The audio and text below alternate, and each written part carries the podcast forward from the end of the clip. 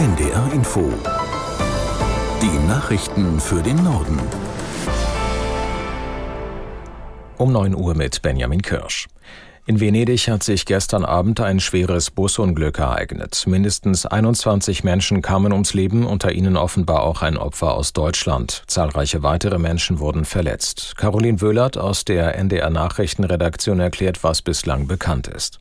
Klar ist, dass der Bus, der auf einer Brücke unterwegs war, während der Fahrt plötzlich nach rechts ausgebrochen ist. Er hat dann die Leitplanken und ein weiteres Metallgitter durchbrochen und ist über zehn Meter in die Tiefe gestürzt. Und der Bus, der mit Gas betrieben wurde, landete dann auf den Gleisen einer Eisenbahnstrecke und ging sofort in Flammen auf. Italienische Medien berichten, dass keine Bremsspuren an der Unglücksstelle zu sehen sind. Und jetzt wird eben spekuliert, dass der Fahrer einen Schwächeanfall gehabt und dadurch die Kontrolle über den Bus verloren haben könnte. Der Bus war zum Zeitpunkt des Unglücks auf dem Rückweg vom historischen Zentrum Venedigs zu einem Campingplatz. An Bord waren Tagestouristen.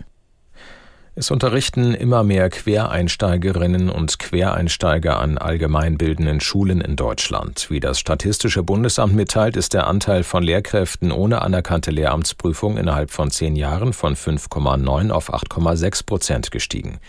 An beruflichen Schulen haben sich die Zahlen sogar fast verdoppelt. Rund jede fünfte der insgesamt 124.000 Lehrkräfte hat dort keine anerkannte Lehramtsprüfung. Das Statistische Bundesamt will heute auch Zahlen zum Lehrkräftemangel veröffentlichen. Bundesjustizminister Buschmann hat sich in der aktuellen Debatte über die Asyl- und Migrationspolitik zu Wort gemeldet. Der FDP-Politiker nannte drei Punkte, die seiner Meinung nach für Verbesserungen sorgen könnten. Aus Berlin Bianca Schwarz keine Bargeldauszahlungen an Asylbewerber, beschleunigte Abschiebungen und eine entschlossene Bekämpfung der Schlepperkriminalität.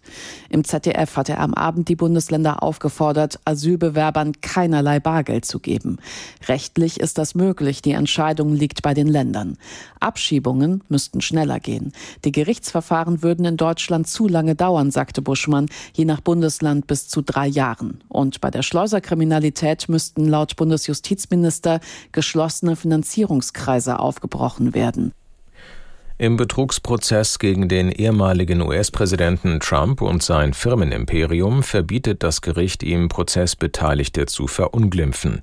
Der zuständige Richter reagierte auf persönliche verbale Angriffe des 77-Jährigen auf Gerichtspersonal. Aus New York Antje Passenheim. Es waren die jüngsten in einer Reihe von Entgleisungen des Ex-Präsidenten rund um seine Verfahren. Der des Finanzbetrugs angeklagte Donald Trump hatte eine Mitarbeiterin des leitenden Richters im New Yorker Prozess verunglimpft. In einem Beitrag auf der von ihm mitbegründeten Plattform Truth Social hatte Trump ihr Parteilichkeit vorgeworfen.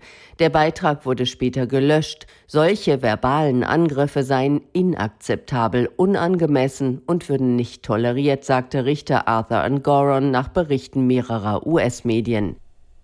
Vor dem Landesgericht Hildesheim beginnt zur Stunde der Prozess um einen Gullideckelwurf von einer Brücke an der A7. Die drei Verdächtigen waren zur Tatzeit zwischen 19 und 21 Jahren alt. Aus Hildesheim Marie Gottschalk. Laut Staatsanwaltschaft geht es um versuchten Mord, gefährliche Körperverletzung und gefährlichen Eingriff in den Straßenverkehr. Zwei der Angeklagten sollen nachts vier Kanaldeckel gestohlen, in den Kofferraum ihres Autos geladen haben und dann zur Autobahnbrücke, die über die A7 bei Hasum führt, gefahren sein.